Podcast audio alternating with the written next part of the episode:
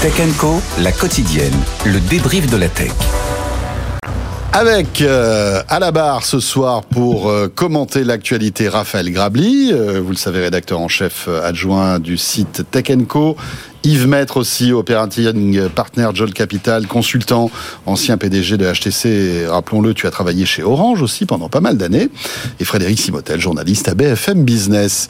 tiens, on va parler télécom maintenant avec depuis hier Orange a cessé de commercialiser euh, des offres ADSL qui s'appuient sur le réseau téléphonique historique hein, dans certaines villes. Vous savez que le réseau cuivre existe depuis 120 euh, ans ou 130 ans, je crois.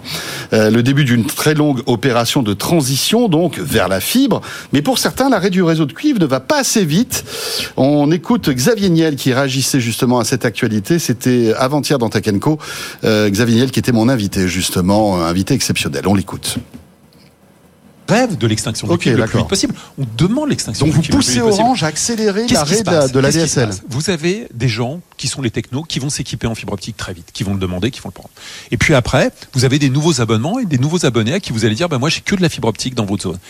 Mais après, vous avez des anciens abonnés, des personnes âgées, des personnes qui n'ont pas envie de s'ennuyer, qui trouvent que la DSL, ça marche pas si mal que ça. Et chez eux, le basque, ou des propriétaires d'immeubles qui disent, ben moi, je vais pas me faire ça, ça c'est pas, pas un problème, ils ont déjà Internet, ils n'ont pas besoin qu'on passe en fibre optique. Et il y a un moment, vous avez besoin de dire, c'est fini, maintenant on va éteindre. C'est comme la TNT. Si à un moment on dit pas maintenant on va éteindre les vieilles fréquences, eh ben la TNT, elle continuerait. Donc il faut quand même mettre une petite pression. Mais c'est, enfin, c'est ce que disent tous les régulateurs du monde. Il faut à un moment qu'on éteigne le cuivre. Alors voilà, un calendrier qui s'étend sur plusieurs années, hein, Yves. Euh, alors tu connais bien ce sujet forcément, puisque la DSL a été quand même le, le, le, le début de l'Internet au débit, hein, finalement. Hein. Si on, est, on a été très vite connecté au début des années 2000, ça a été grâce à la DSL, une technologie complètement révolutionnaire qui nous a permis de passer du modem 56K... Euh, le DSL, le SDSL... Voilà, c'est ça qui a évolué jusqu'à l'arrivée, la maturité de la fibre, en quelque sorte, qui aujourd'hui, euh, évidemment, se déploie à vitesse grand V. Euh, euh, c'est intéressant dans les propos de Xavier Niel parce que on aurait pu croire que certains opérateurs auraient pu avoir peur de l'arrêt euh, programmé de, de, la DSL. Eh bien, pour Free, c'est tout l'inverse. D'abord, c'est une décision politique. C'est une décision politique qui a été de dire il faut projeter la France dans le monde de demain, dans le très haut débit. Et donc, les politiciens ont dit on veut que la France soit fibrée à 100%. Après, c'est une décision économique aussi pour Orange, parce que ça coûte une blinde, je crois, oui, oui, d'entretenir le réseau cuivre. Hein. C'est une décision économique pour le pays. Ah oui, oui, bien sûr. Parce que l'État subventionne et l'État, c'est nous. Donc, euh, c'est une décision politique pour tout le monde. Donc, cette décision politique a été prise la France rentre dans la nouvelle ère du très haut débit grâce à la fibre. On est un des premiers au monde qui va être est en voie d'être 100% fibré. Aujourd'hui, on est à 84 ou 85%. Et évidemment, il y a l'arrêt en parallèle du cuivre. C'est un arrêt qui est progressif. Ça va pas se faire aussi vite que dit Xavier Del jusqu'en 2026. Ça va se faire jusqu'en 2030. Et c'est concerté. D'ailleurs, c'est pas des gens qui décident comme ça, je ferme un tel, un tel, un tel. Il y a l'ARCEP, il y a les élus, euh, euh, il y a les autres opérateurs, et puis il y a les clients. Donc je pense qu'il faut remettre ça dans un contexte, il faut pacifier, il faut euh, expliquer aux gens qu'ils vont pas se retrouver du jour au matin, comme ça en se levant, avec Internet coupé. Ça, je pense que c'est, vraiment important que les gens comprennent que tout ça est géré dans un cadre, que ça va se passer très calmement et très posément. Yves, tu dis les gens qui vont pas se retrouver du jour au lendemain sans Internet. Oui, excuse-moi de te contredire, mais un jour, à minuit, Orange va couper une zone où il y aura plus d'ADSL. Et si tu as encore une box qui est connectée à la DSL, tu n'auras plus d'internet oui, ce jour-là. Oui, mais les gens, enfin, ces, personnes-là auront été contactés par leur opérateur. Il y aura eu des démarches individuelles qui auront été faites. Et après, si leur choix c'est alors qu'on leur a dit, vous savez quoi, vous auriez pu avoir un oui, mais tu sais ce que c'est, comme disait Xavier Niel, ça peut être des personnes âgées qui n'y comprennent rien, qui se disent bon ben voilà j'ai internet. Mais c'est le rôle, c'est le rôle de, des opérateurs de servir leurs clients, de leur expliquer. Voir des maires, voir des maires, voir, des élus, des associations, des élus, parce que ça se passe avec des élus. Ça, prend suffisamment. Euh, euh, d'accord, oui, tu dis personnes âgées et tout ça, mais enfin aujourd'hui il faut arrêter quoi. Si on dit on te coupe l'eau, euh, internet, voilà, je pense qu'on a des personnes âgées quand même qui sont. oui, oui, qui ont compris connecté, on va euh, dire. Tu as raison. mais, mais encore faut-il qu'il y ait une alternative, parce que ce qu'on, quand on préparait ce rendez-vous tout à l'heure avec Yves, euh, il n'y aura pas forcément des alternatives partout, parce qu'il y a aujourd'hui, même dans Paris, vous avez des immeubles qui ne sont pas fibrés. Oui, mais c'est très rare. Enfin, je, je, je sais qu'il y a notre ami Léa. Je suis d'accord, mais, qui est dans ce mais, cas-là. mais c'est Mais l'exception qui la confirme la règle, si Oui, tu veux. mais il y en a quand même quelques-uns. Non, non, mais euh, d'ailleurs, ce que disait Xavier Niel, il faut voir le calendrier qui est calme. Oui, il est cool. que- non, il est très cool parce qu'en fait, on commence tout petit. Là, on commence avec 200, euh, 211 000 foyers qui sont, euh, enfin, prises, qui sont concernés. Et là, pendant un an, jusqu'au euh, 31 janvier 2025, 25, euh, ils- si- s'ils sont abonnés à la DSL, ils pourront en profiter. Ce sera débranché dans un an. Là, c'est simplement une coupure commerciale. La Oui. coupure technique, On peut dans plus s'abonner à la On ne peut DSL. plus s'abonner, mais par contre, elle fonctionne. Donc, en gros, ils ont un an pour passer à la fibre, pour faire simple. Et puis après, on passe, je crois, à 500 000 abonnés. Et puis en 2026, 2 millions 5. 2 millions 5 et après 10 millions. et après 10 millions par an. Mais donc il y a une, alors il y a une montée en puissance qui est très forte d'ailleurs, mais pas tout de suite en fait. C'est c'est plutôt, c'est plutôt dans deux ans.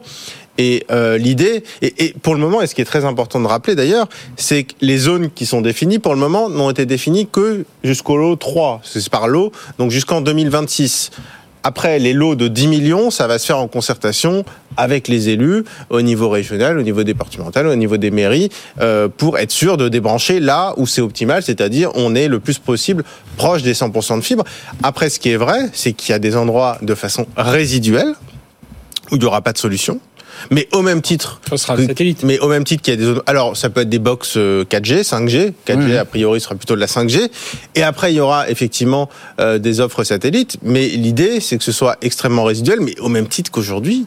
Il y a des endroits où on est obligé de passer par le satellite. Déjà, enfin, ça existe déjà ces Mais endroits-là. est-ce que euh, aujourd'hui, enfin, ce qu'on peut reprocher euh, peut-être à la fibre, c'est qu'elle est peut-être un peu moins robuste que la, la- on, on va dire le cuivre. Aujourd'hui, euh, un appel téléphonique par le cuivre, bah c'est quelque chose qui est le plus robuste possible. Alors- vous, vous avez plus de courant à la maison, votre téléphone va sonner. Alors je sais même plus si ça existe encore, ça. Mais c'est vrai qu'il y Bah, avait quand même une certaine ah bah, robustesse. C'est justement, c'est la fameuse. C'est du low tech. C'est la fameuse prise T euh, Ouais, téléphone, quoi. Mais alors, Non, oui, enfin je sais pas, mais Si, si, si, c'est vrai que s'il y a une prise, s'il y a une coupure d'électricité, euh, il y a plus, de- il y a plus, de- il y a plus de avec- téléphone avec fixe avec à la maison. On a toujours le, on a toujours le Après, c'est vrai qu'aujourd'hui, le mobile a supplanté tout ça, et en général, le mobile, même quand il y a des coupures de courant, fonctionne puisque Bah, il y ça a, dépend enfin, si l'antenne relais est touchée. Ouais. Ce qu'on a vu en Bretagne récemment, les antennes relais étaient touchées, c'était des coupures électriques. C'est ça, c'est ça. Mais après, il y a aussi un sujet, et je pense que tu connais beaucoup mieux le sujet que moi, mais il y a le sujet des interconnexions et du passage, parce que ce qui est compliqué, c'est que le cuivre, donc c'est du RTC, mais ce qui est compliqué, c'est de, de faire la conversion entre l'IP et le cuivre, parce que c'est aussi ça, c'est compliqué à gérer. Et je sais pas si vous vous souvenez, mais il y a trois ans, la fameuse panne historique d'Orange, euh, notamment sur les appels d'urgence. Oui, ça avait été, ça avait été un vrai avait scandale. qu'il y cette avait eu plusieurs morts d'ailleurs. ouais. Cette panne, cette panne, c'était ni un problème euh, de, de- de téléphone sur IP, de voix sur IP, ni un problème purement de, de cuivre. C'était le problème entre les deux. C'était que ça ne matchait plus. C'est une mise à jour qui s'était mal passée. Exactement. C'était une mise à jour qui s'était mal passée et ça ne matchait plus. Et donc quelque part, le fait d'être sur un système unique, je pense que ça peut aussi permettre une forme de robustesse qu'on n'a pas ou, ou qui est plus cher et plus compliqué aujourd'hui. Ouais. Bon, ce que, ce que je veux dire par là, c'est que fini le téléphone branché sur une prise téléphonique, quoi. Ça, ça ne marche Bon, c'est déjà plus. fini. Ouais, Oui, c'est vrai que c'est fini c'est déjà fini de toute fini façon. depuis un, un- Puis- un et, bon et- moment. Et puis, et puis, il faut quand même se rappeler que ce, ce réseau cuivre, ça a été construit pas- du- enfin, la fin 19e siècle. Euh, la, la fibre, je veux dire, c'est 25 ans, quoi.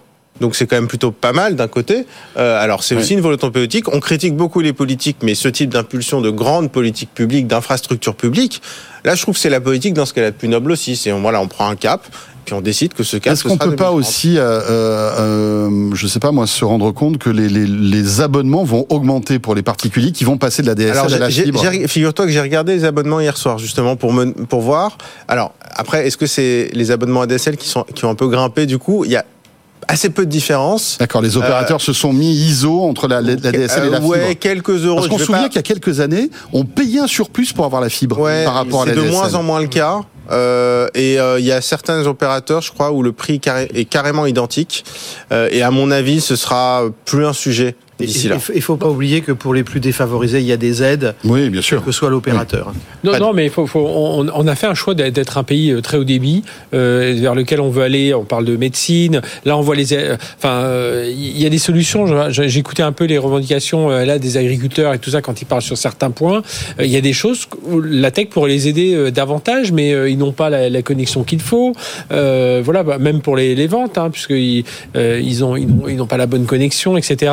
Je trouve que là, il y a quand même un, un, une responsabilité des opérateurs. Alors, ils pourront toujours nous dire, euh, oui, c'est compliqué, mais enfin, hey, Là, c'est un autre sujet, c'est le sujet des zones blanches, Ouais, qui, ouais, qui est, mais- qui est- qui est intimement savent. lié à tout ça. Ils le savent. Ouais. Enfin, c'est quand même Mais incroyable. Alors, il y, a- il y a des gens qui font pas bien leur boulot. Ils le connaissent. Les... Alors, un, il y a ça. Deux, on a, on a dit, les opérateurs, on les a quand, même, quand on a lancé ce plan très haut débit, on leur a dit voilà. On vous, on vous subventionne et tout ça. Et puis, euh, eux, ils savent qu'il y a des zones compliquées. On sent, on le fera plus tard. hein. Donc, euh, moi, je trouve que là, il y a une grosse responsabilité. Et je comprends que des. euh, bah, Xavier Niel râle notamment contre, euh, contre le fait qu'on n'aille pas beaucoup plus vite. Parce que je trouve qu'aujourd'hui, attendre 2030, euh, non, mais il faut arrêter. Quoi. On, est, on, est où Oui. Alors certes, on est en pas. Il y a d'autres pays qui sont qui en sont loin. Mais justement, si on veut avoir une avance, si on veut avoir, enfin, il y a tout un tas de, de, de services. Moi, je pense à évidemment le- tous les services médicaux, euh, de visio, de gens qui sont un peu isolés. Enfin, il y a pas mal de choses. Frédéric, dans- si je permettre, 2030, c'est la fin, mais ça n'empêche personne d'aller plus vite. Mais- C'est-à-dire que si euh, euh, quelqu'un en ça, mais- France mais c'est décide de lui-même de prendre la fibre, il n'a qu'à appeler son opérateur ou Orange qui fait l'infrastructure et il l'aura. 2030, c'est vraiment la der des der. Dans trois hein. ans, il y a déjà la moitié qui est coupée. Hein. Mhm. Oui, oui, ça va C'est le dernier vite. 10 millions en 2030. Ouais, ça va aller vite. Mais il y a déjà la moitié qui est coupée dans trois ans. Donc Il y a, beaucoup, d'argent en jeu aussi, non, Yves Parce que c'est une, c'est une, Bah oui, c'est un a- trésor de guerre, hein, la- la- le, Oui, le alors, cuivre pour, Orange. c'est- C'est un trésor de guerre pour Orange, ça, ça, ça, c'est sûr.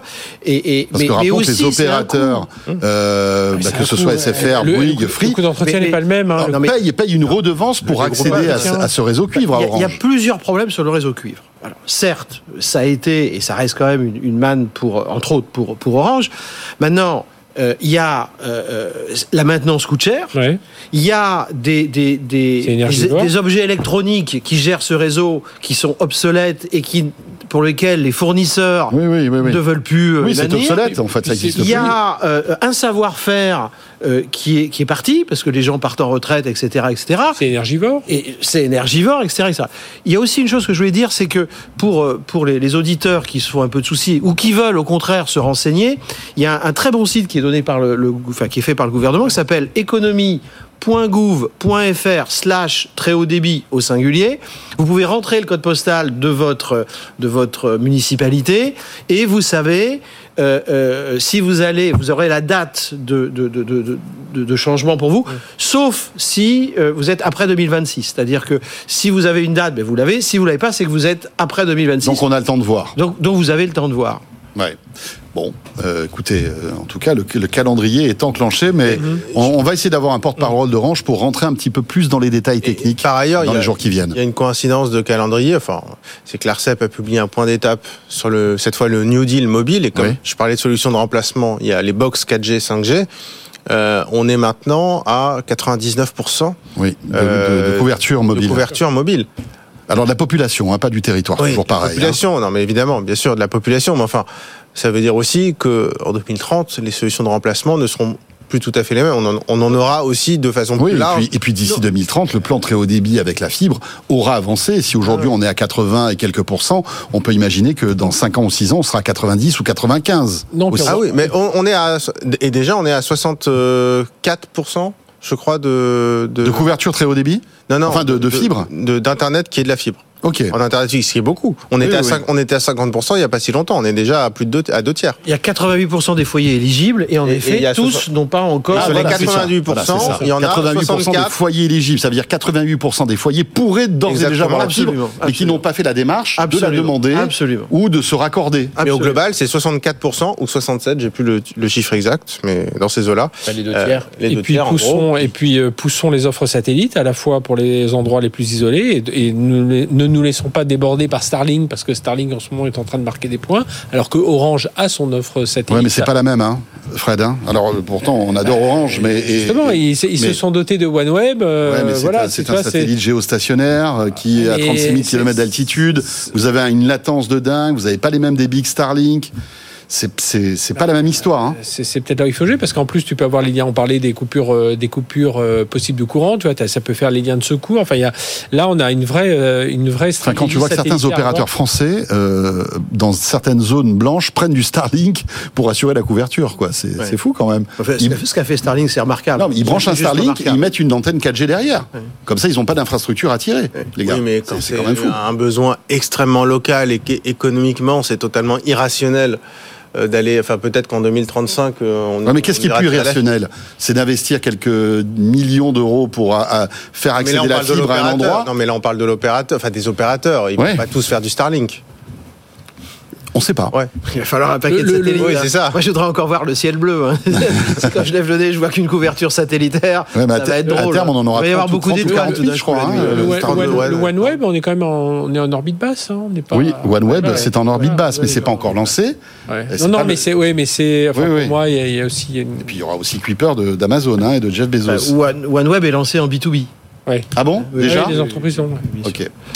Euh, il nous reste six minutes. Le sujet qu'on voulait évoquer avec vous, c'est euh, eh bien Apple, parce que c'est J-1 aux États-Unis pour les fans d'Apple, puisque c'est demain que sort aux US le fameux Vision Pro, ce casque de réalité augmentée ou ordinateur spatial, hein, comme Apple l'appelle. Vous savez qu'il y a des mots qui sont bannis chez Apple. C'est masque, c'est réalité virtuelle, réalité mixte et réalité augmentée.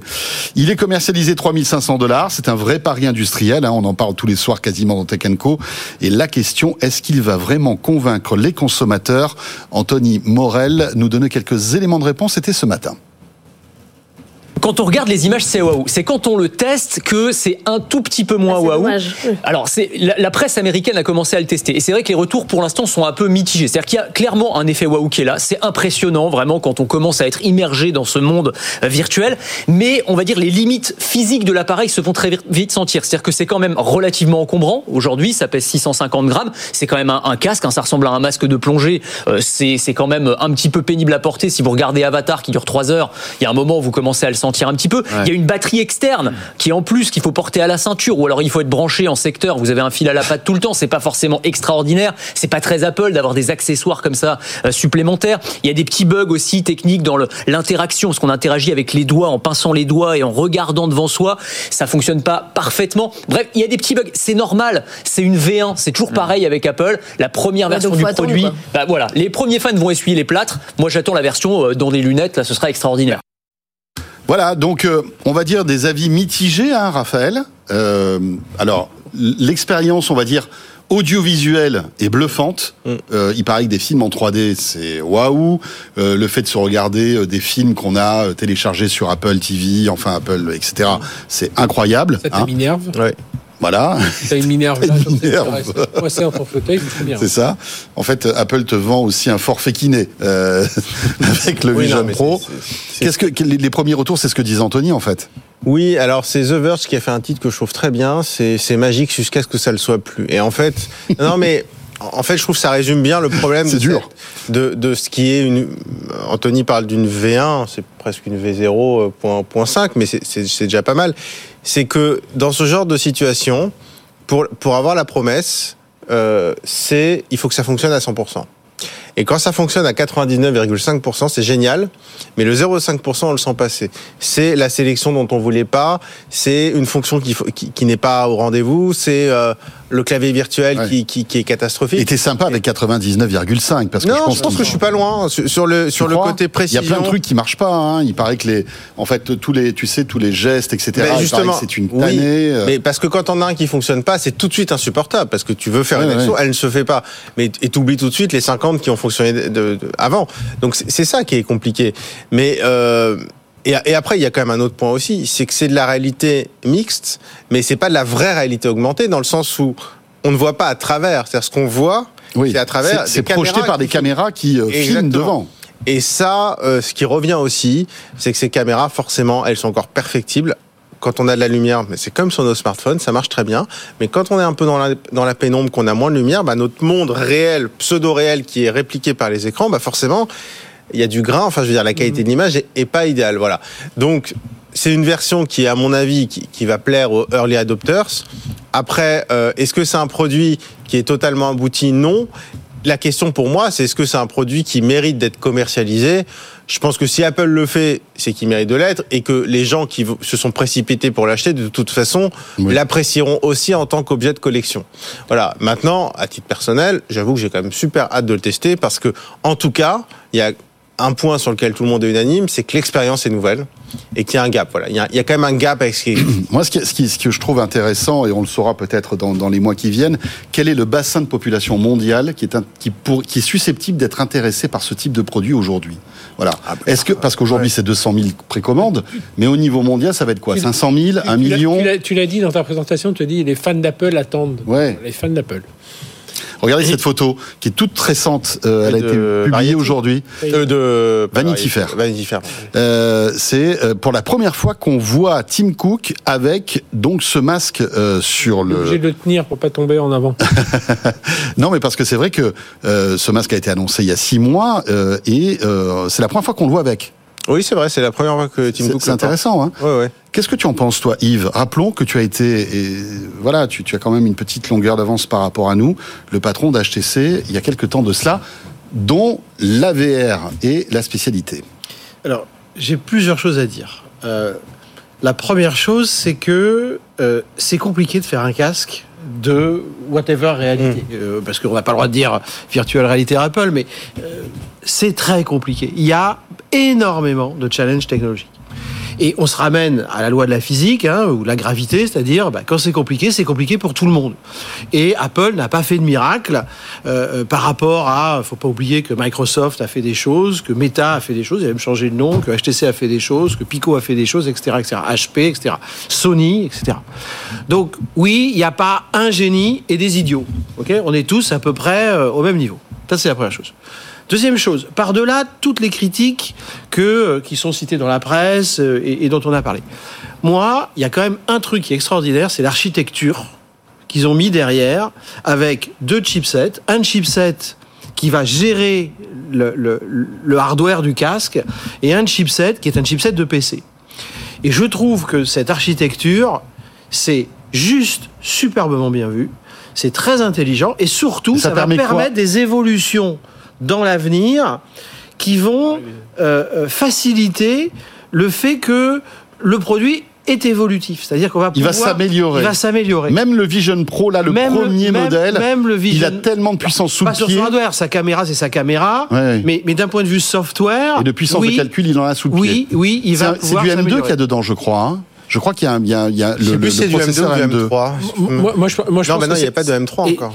Non, euh, sur, Non, c'est du euh, M2, c'est du M2. C'est du il me M2, semble. je crois que c'est du C'est du M2. M2. Moi, je pense, enfin, c'est ce que je dis depuis le début pour ce, ce casque-là, c'est que oui, il va y avoir d'autres versions, mais c'est aussi tout un laboratoire pour euh, préparer les caméras de demain, pour préparer euh, le son, pour préparer effectivement la, la combinaison entre ces, ces deux processeurs. Et ils sont, bon, là, là, ils ont un peu tout mis dedans. Alors, comme, comme a dit Raphaël, s'ils le sortent, c'est quand même que ils comptent en vendre. Enfin, voilà, c'est pas une, même si on- nous on pense qu'une version zéro méta, elle doit quand même, enfin, elle a quand même ses, ses, ses qualités, mais que derrière, moi, je pense qu'ils vont décliner vraiment tout ça de la lunette euh, toute légère. à, euh, ça va peut-être être le casque qu'on va intégrer dans sa, dans sa voiture, dans sa, euh, dans, dans, dans sa maison sous une autre forme. Enfin, vraiment, c'est toute cette technologie. C'est pour ça qu'ils parlent de, technologie spatiale, qui vont, ils vont vraiment la décliner, euh, euh, voilà, en plusieurs, euh, Moi, ça me fait penser, ce produit me fait penser usages. euh, aux prémices de la téléphonie mobile euh, dans les années 80 et 90 où on avait un énorme truc, une valise avec une grosse antenne et un gros téléphone pour passer un coup de fil.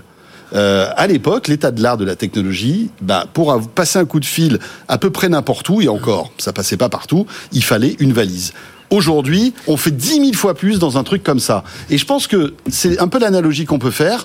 Ce Vision Pro, c'est un peu la valise, euh, on va dire technologique, de la réalité mixte qu'imagine Tim Cook dans quelques années. Et peut-être que voilà, la miniaturisation aidant, le, le- la légèreté des composants, les progrès sur la batterie, etc. Eh bien, on arrive à quelque chose Bah, qui, On est déjà voilà, bien- qui déjà donne tous les défauts très qu'on a aujourd'hui. très Parce que le premier, dé- le premier défaut qu'on a qu'on n'a pas beaucoup évoqué, c'est le poids. Hein. Non, C'est mais justement, 650 très grammes. rapidement dans Vanity Fair, ils expliquent qu'en fait, euh, Tim Cook le teste depuis 6 ans, Oui.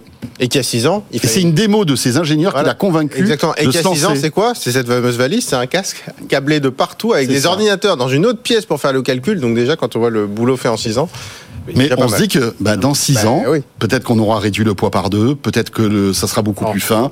Et- on aura Par, des- par, par delà le casque, par delà le casque, et c'était la première partie. La, la deuxième chose que je voulais mentionner, c'est l'écosystème. Euh, parce que souvenez-vous, les premiers smartphones, il n'y avait pas d'écosystème. Aujourd'hui, il y a des écosystèmes absolument gigantesques. Donc, dans le casque, la force d'Apple, c'est qu'il est capable d'attirer des développeurs, c'est qu'il est capable de créer un écosystème. Et entre l'écosystème Meta et l'écosystème d'Apple, on peut espérer que dans quelques années, on va avoir des plateformes de, euh, euh, de virtual reality ou mixed Ouais. reality ou computer reality On- qui, oui. vont, qui vont permettre. On prépare l'Android et l'iOS de, de ces, de ces, euh, de On- ces on- nouveaux produits. On, est pour à l'iPhone, à l'iPhone 1. Souvenez-vous de l'iPhone 1 qui à était qui 2G. prendra 30% encore pour. euh, Oui. Qui sait hein Et peut-être que le, le ou successeur 50 de Thierry Breton. application. ouais, oui. c'est ça. Euh, eh ben on verra bien ce que va donner ce, ce Vision Pro. C'est vrai qu'on a. Tu disais que tu as hâte de le tester. euh, On n'en aura pas tout de suite, hein, et ça, je non, peux dire. non, non, non. Alors peut-être qu'on a des potes qui les ramèneront des États-Unis. Oui. Hein Euh, on verra bien, mais en tout cas, c'est vrai qu'il nous tarde de le tester pour voir ce que ça donne vraiment. Hein. Et toi, tu, tu Non, non, as envie de le tester Ah oui, oui, oui, bien sûr, j'ai envie de le tester. Enfin, j'ai passé une partie de ma vie dans ce métier-là. Ouais. Forcément, j'ai envie de le tester. ouais. C'est clair. Merci beaucoup à tous les trois. C'était top, bien évidemment. Merci Raphaël. Merci à toi. Raphaël Grabli, donc rédacteur en chef adjoint du site Tech Co. Merci à Yves Maître, Merci. opérateur partenaire Jolt Capital et consultant ancien PDG de HTC et Frédéric Sivotel. Merci Fred.